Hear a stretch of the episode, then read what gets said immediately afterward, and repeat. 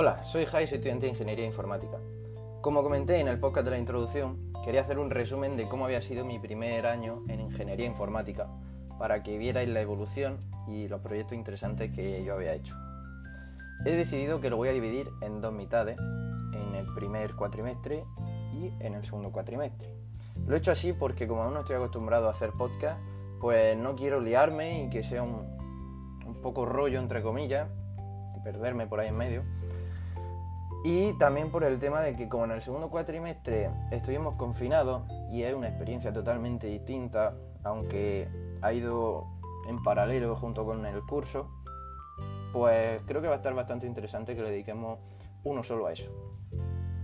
Bien, lo primero que quería comentaros es que me he hecho Twitter, ¿vale? Mi Twitter es ja barra baja barra baja tech, para que ahí podáis ver cuando voy a subir vídeo, para que me podáis mandar mensajes y decirme, oye, pues mira, me ha gustado mucho, o no me ha gustado nada, me aburre que hables de eso, habla mejor de esto, o he visto esta noticia, para que esto lo llevemos un poquito entre todos, aunque sea yo el que hable.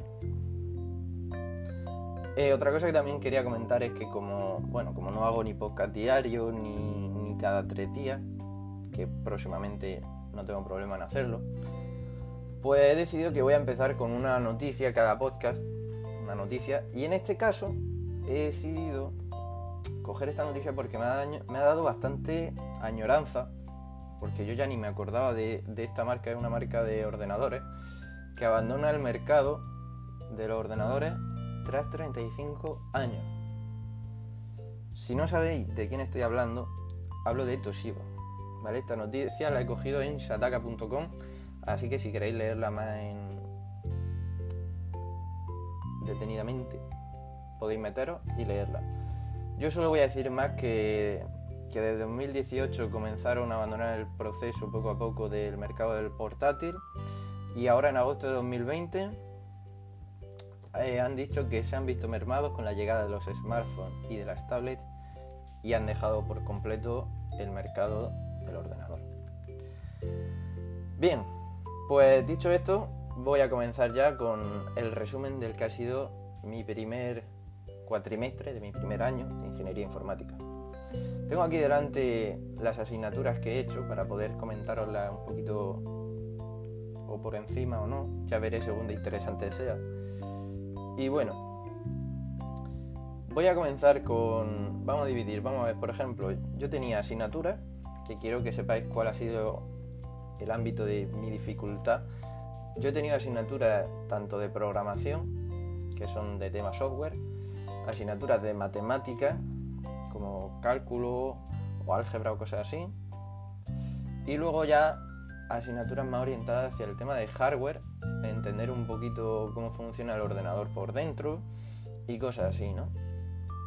Bien, pues en el tema de matemáticas, eh, en esta asignatura encontramos asignaturas tan aburridas como las que podemos encontrar en el propio instituto, lo que viene siendo matemática pura de hacer operaciones y operaciones y operaciones, demostraciones. Y ahí la verdad que hay poco que comentar porque es básico, ¿no? Es una cosa básica que tú tienes que aprender, que te puede gustar más o menos y donde puedes hacer proyectos más o menos interesantes. Pero en una de ellas eh, realicé un proyecto sobre cifrado y la verdad que yo nunca ni había investigado sobre el tema de cifrado ni, ni realmente en profundidad yo no sabía lo que era. Yo había cifrado y yo decía, pues sí, pues cuando Enigma mandaba mensajes cifrados y cifraba los mensajes y yo, yo no tenía ni idea de eso. Y cuando el profesor empezó, dedicó una clase, ¿vale? O sea, la asignatura era de matemáticas, pero como los cifrados son matemáticas, bueno, le dedicó una clase a ello para luego nosotros hacer un trabajo. Y cuando el profesor comenzó a hablar, pues la verdad que a mí es como que dije, joder, qué interesante está esto. Y la verdad que os invito a que investiguéis un poquillo, veáis algún vídeo, no muy básico, porque yo creo que cuanto más enrevesado o más concreto sea un vídeo y ojo, con la condición de que vosotros no sepáis sobre el tema, creo que menos invita a que lo veáis. ¿Vale? pues eso, os invito a que busquéis algo así sencillito para introduciros en el tema y si veis que os gusta, pues ya vayáis concretando más en el tema de cifrado. Y pues bueno, como en ese momento estábamos con el tema de las matrices, nuestro trabajo trataba sobre, a través de matrices, eh, cifrar mensajes o imágenes. Lo teníamos que hacer a través del problema, el, el problema no, el programa de MATLAB, que yo eso la verdad que me lo pasé por el forro. y lo hice así porque ahí estaba empezando, empezando yo a programar en C, ¿vale? Que es el programa, perdón, el lenguaje de programación que yo he utilizado alrededor de todo este primer curso, no he tocado otro lenguaje, solo C. Pues yo, yo dije, es que me da igual, no quiero aprender a usar MATLAB, yo me siento Dios aquí ahora programando y, voy a hacer una matriz dentro de C. Vamos, me hice ahí un jaleo. Donde el programa, seguro que lo veo ahora y es una chapuza. Por eso no quiero verlo, porque yo en su momento me calenté la cabeza y media como para decir, madre mía, qué pedazo de trabajo le he pasado al profesor, el cual me aprobó con una nota básica. y la verdad que que yo salí muy contento cuando lo hice. Pero lógicamente no me pudo aprobar con buena nota porque no lo hice con el programa que me dijo y le hice lo que yo quise. Entonces, pues eso, la verdad que me gustó mucho hacer este trabajo. Yo no sé cómo hice, si lo hice bien o lo hice mal a la hora de crear matrices dentro de C, que bueno, son simplemente operaciones matemáticas. Y muy recomendado que veáis un poco de cifrado, aunque sea por encima, como ya digo. Así que, pues bueno, vamos a pasar a otra asignatura, vamos a pasar a programación, ni más ni menos. Que como ya he dicho, mm, yo trabajé en C durante todo el curso, de hecho es el único lenguaje de programación que yo sé hasta ahora. Y utilicé para programar eh, CodeBlocks, que solo está, bueno, solo está, no, está disponible tanto en Windows como en Mac en Mac. Y Linux y todo esto también. ¿Qué pasa? Que en Mac funciona como el orto. Funciona fatal. Y tenías que hacer máquinas virtuales y rollo para que te pudiese ir medianamente bien en Mac. No sé si ahora mismo eso estará actualizado, pero es lo que a mí me dijo el profesor. Pero bueno, yo como tenía Windows, sin problema lo hice. Que eso es otra gracia, eso de que yo tenía Windows, porque el tema de portátiles cuando yo comencé el curso, ahora al final del podcast lo comentaré, porque hay una pequeña anécdota bastante buena. Vale, pues eh, con el tema programación. Yo no tenía ni idea de lo que era programar, no tenía ni idea de lo que era un entorno de programación, ni lo que era compilar, ni que no compile, ni lo warning. Yo no tenía ni idea de nada y a lo mejor el que me está escuchando tampoco. Así que lo voy a contar de manera que todo el mundo lo pueda entender, ¿vale? Bueno, o seguramente sí, porque un podcast de tecnología no le gusta a cualquiera. Pero bueno, se puede entender más o menos, ¿no? Eh, bien, como, como he dicho, yo no tenía ni idea de lo que era programar. Y allí, pues prácticamente todo el mundo había hecho algo, por básico que fuese, por, básico de decir x más y igual a z, pues yo no sabía ni lo que era un printf, ni lo que era un scanf, ni lo que era una estructura, yo no sabía nada. ¿Y cómo aprendí? Porque el profesor no es que fuese malo, todo se ha dicho, pero claro, el profesor tomaba, o sea, ya no tomaba, sino como prácticamente todo el mundo sabía, el profesor ya hablaba con, con términos los cuales yo no conocía. Claro, es que yo hago int i y yo decía int i, pues muy bien, máquina, pero yo eso no sé lo que es. Y claro, luego ya descubres que int es el término que tú, que tú tienes que poner para declarar una variable que sea de tipo número entero. O float es para declarar una variable que sea de tipo número decimal. Y claro, como yo aprendí a iniciarme, o sea, ya no a programar, porque programar realmente todavía no sé, solo he dado un año de carrera, pero ¿cómo, empecé yo a decir, vale, me tengo que poner las pilas? Pues me busqué un curso en YouTube, que os voy a decir ahora mismo si lo encuentro. Y eh, gracias a ese curso estaba muy bien explicado. Y yo pude, mm, pude comenzar poco a poco, muy poco a poco, a alcanzar, bueno, también es decir que gracias a compañeros pude, ellos me enseñaron bastante y me dijeron, no, es que mira, eh, el if, tienes que hacer esto, tienes que poner aquí los puntos y comas, el if tiene estos corchetes, aquí dentro pones la condición, etcétera, ¿no? Vale, el curso que yo utilicé eh, se llama curso Aprender a programar en C desde cero, que el canal es Empieza a programar. Está bastante bien, es muy completo y me da pena porque no, no es que esté a medio, ¿vale? Está hasta un punto bastante interesante donde te enseña hasta ficheros, te enseña lo que es programación dinámica. Está muy bien, está muy bien. El tema de formulario eh, con estructura y cosas así está muy bien. Y me da pena porque no se continuó en su momento y está medio. Llega a un punto bastante bueno para aprender a programar, pero lo eché en falta luego, ¿no? En el segundo cuatrimestre eché en falta ahí una explicación de, oye, ¿tú cómo se hace? Pero bueno, muy contento con ese curso. Gracias a eso conseguí alcanzar a mis compañeros y me puse a su nivel. Tampoco es que mis compañeros fuesen unos pros de programación, pero yo bastante bien, o sea, lo alcancé bien. Y luego el tema de, eh, perdón, de proyectos en programación, pues a mí me chocaba mucho porque, claro, tú en un examen, ¿vale? Vamos a poner por ejemplo un examen, tú estás acostumbrado en matemáticas, por ejemplo, te enseñan diversos ejercicios, diversas cosas. Y tú dices, vale, me voy a preparar este tipo de ejercicio, me voy a preparar ecuaciones, me voy a preparar lo que sea, ¿no? Y entonces tú llegas al, examen y tienes un ejercicio para una cosa, un ejercicio para otra cosa y un ejercicio para otra cosa. Y tú dices, vale, pues hago el primero y el tercero, que el segundo no lo, no lo sé. Pues en programación, al principio, lógicamente, no te van a poner ahí un pedazo de examen, ¿no?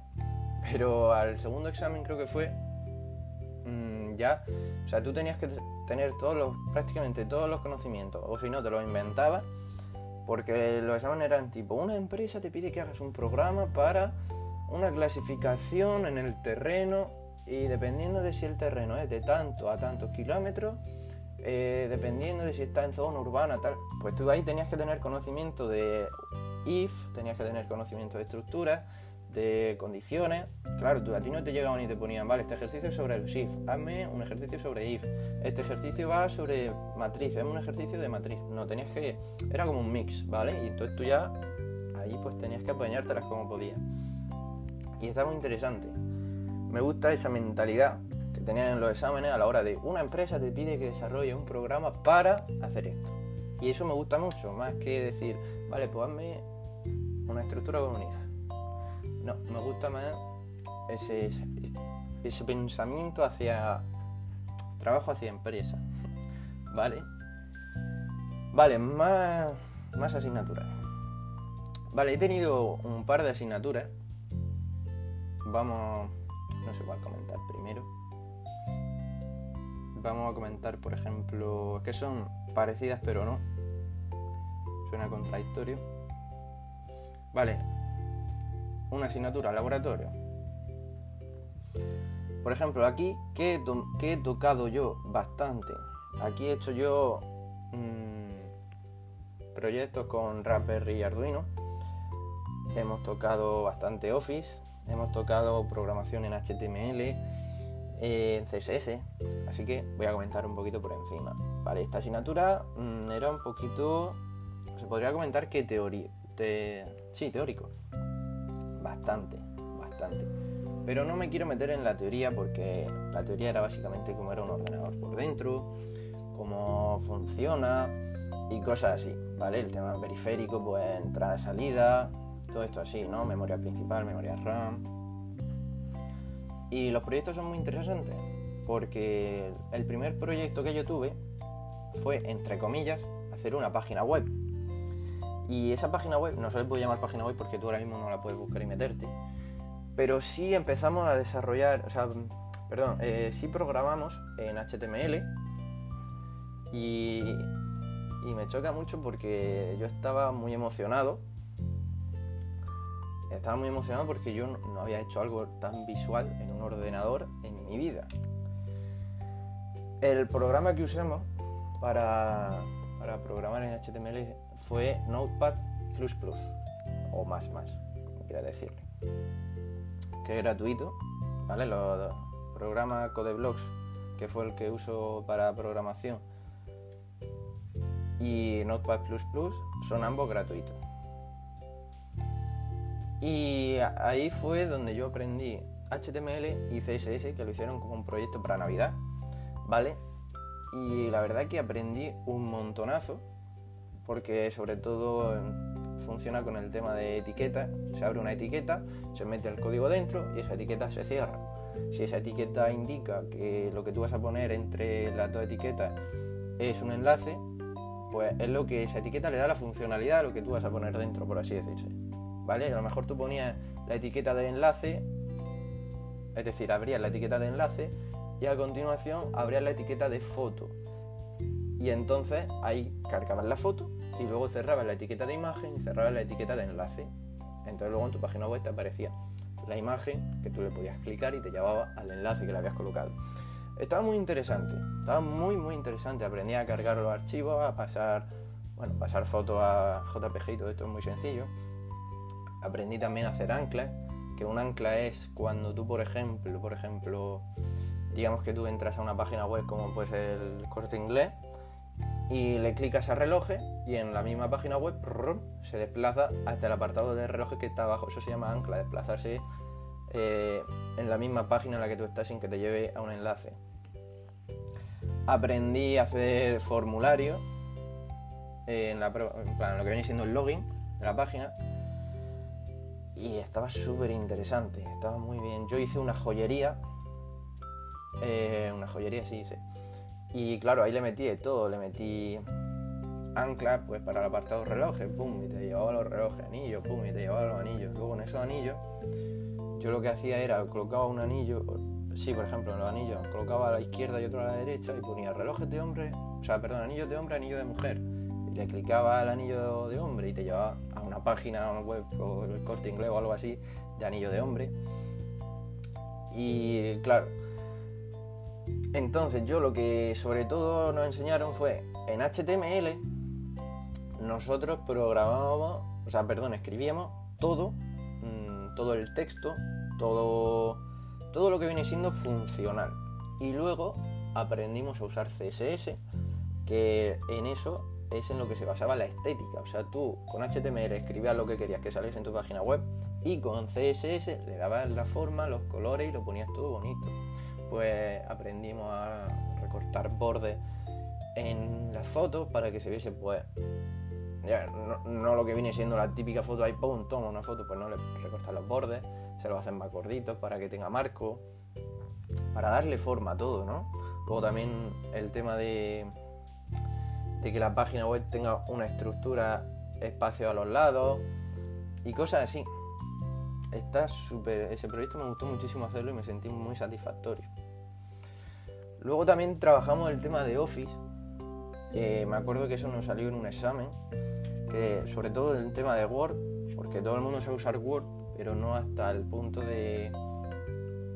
Bueno, a ver, bueno, sí, hasta el punto de, profundizar tanto como yo profundicé en su momento, que ahora mismo es que ni me acuerdo toda la configuración y todas las opciones que tenía, porque el tema de interlineado todo el mundo sabe ponerlo, pero hay muchas cosas como la sangría como las tabulaciones, mil cosas que no todo el mundo sabe, son fáciles de aprender y pues ya lo tenemos, ya sabemos hacerlo. Ahí no hay nada que comentar, simplemente hay que verse un cursillo de Word y punto. Y luego otra cosa que hicimos muy interesante en esta asignatura es un proyecto de Raspberry y de Arduino. Yo no tenía ni idea de lo que era una Raspberry o lo que era Arduino. Yo decía Arduino, eso, a mí me suena a programa, ábreme el Arduino. Y claro, luego aprendes pues que, que sí, que son cositas. Que son cositas, perdón, que son mini ordenadores prácticamente. Y pues eso, tenías que hacer un proyecto. A ver, lo óptimo, lo ideal era hacer un proyecto donde juntase Raspberry y Arduino y con esas dos cosas hiciese una sola. ¿Me explico? O luego tenías la opción de con Raspberry hago un proyecto y con Arduino yo hago otro. Entonces, eh, lo que hicimos con Raspberry, eh, nosotros queríamos hacer un emulador de un email, ¿vale? Una, una especie de bandeja de entrada donde se almacenasen los emails y todo esto. Pero llegó un punto en el que nosotros no teníamos los conocimientos y nos estaba saturando, así que no, no había narices a que nosotros pudiésemos conseguirlo. Y nos decantamos por hacer una máquina retro, una máquina una máquina retro de videojuegos retro. Y ahí metimos un montón de videojuegos de la NES, de, todo, o sea, de la GameCube, todo. Todos los juegos los metimos en la Raspberry, le conectamos mando de la Xbox, se lo llevamos a la profesora y le dijimos, toma, este es nuestro proyecto, ponte a jugar al Come Coco. y luego con Arduino, teníamos un compañero que en Arduino sí que, sí que había trabajado, aprendió bastante. Y lo que hicimos con él fue, eh, le pusimos un láser y le pusimos un pequeño altavoz y no sé si le hicimos algo más, no. Le pusimos una ruletita y una pequeña pantalla, ¿vale? Entonces, en la pantalla programamos un menú.